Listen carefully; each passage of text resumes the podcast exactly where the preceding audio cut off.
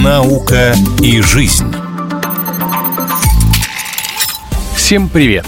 Вы слушаете программу «Наука и жизнь». С вами Егор Волгин.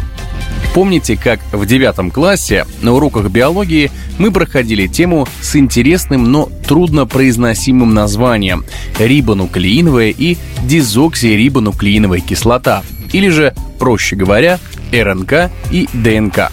В научном сообществе эта тема изучается уже давно – в одном из прошлых выпусков я рассказывал вам про программу союзного государства ДНК-идентификация, благодаря которой можно, например, определить по капле крови цвет волос, глаз и примерный возраст человека. Активнее всего используется эта технология в криминалистике.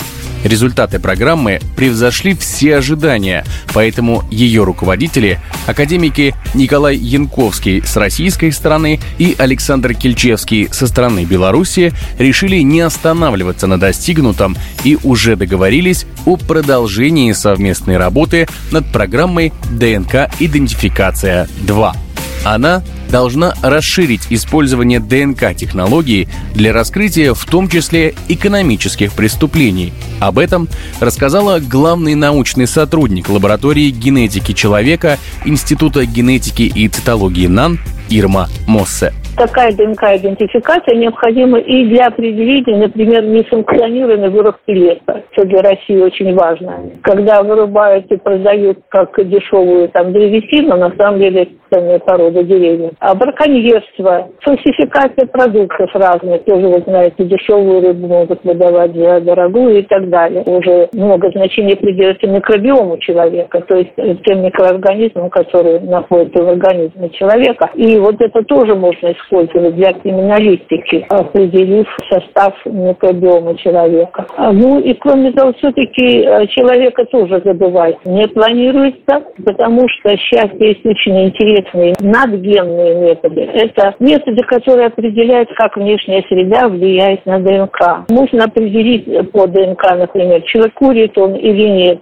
Совместные разработки российских и белорусских ученых уже зарекомендовали себя с лучшей стороны. Работу программы ДНК-идентификация-2 поддерживают многие организации, специализированные союзы и активисты, ведь ее реализация повысит эффективность борьбы с преступностью и обеспечит защиту интересов государства и личности. Специалисты с обеих сторон утверждают, что сотрудничество с коллегами по союзному государству истинное удовольствие, потому что, во-первых, работа в команде строится гораздо эффективнее, нежели научными изысканиями будет занята только та или иная сторона.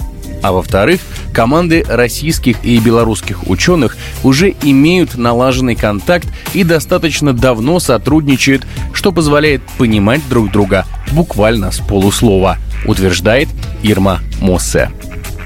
Мы всегда с большим удовольствием работаем с нашими российскими коллегами, потому что, конечно, одна голова хорошо, две лучше. У каждого есть свои находки, у каждого есть свои э, какие-то э, методы, и поэтому вот это совместное исследование, оно, конечно, значительно больше дает э, положительных эффектов, чем каждый из нас по отдельности сделал. Конечно, эту программу поддерживает и постоянный комитет Союзного государства, и там у нас стоят женщины, многие поддерживают спрашиваю. И, разумеется, активно ДНК-тестирование используется и в медицине. Так, например, благодаря полученным результатам можно заранее обнаружить у человека предрасположенность к различным заболеваниям, например, к инфаркту, инсульту, диабету и остеопорозу, и уберечь здоровье пациента, назначить диету, сформировать личную программу физических тренировок или заставить отказаться от вредной привычки, пока не стало поздно. Как утверждают ученые, с помощью их работы можно даже определить, удастся ли ребенку в будущем стать вторыми Александром Овечкиным или Майей Плесецкой. Ну а на этом у меня все. Это была программа «Наука и жизнь».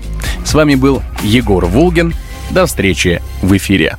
Программа произведена по заказу телерадиовещательной организации Союзного государства. «Наука и жизнь».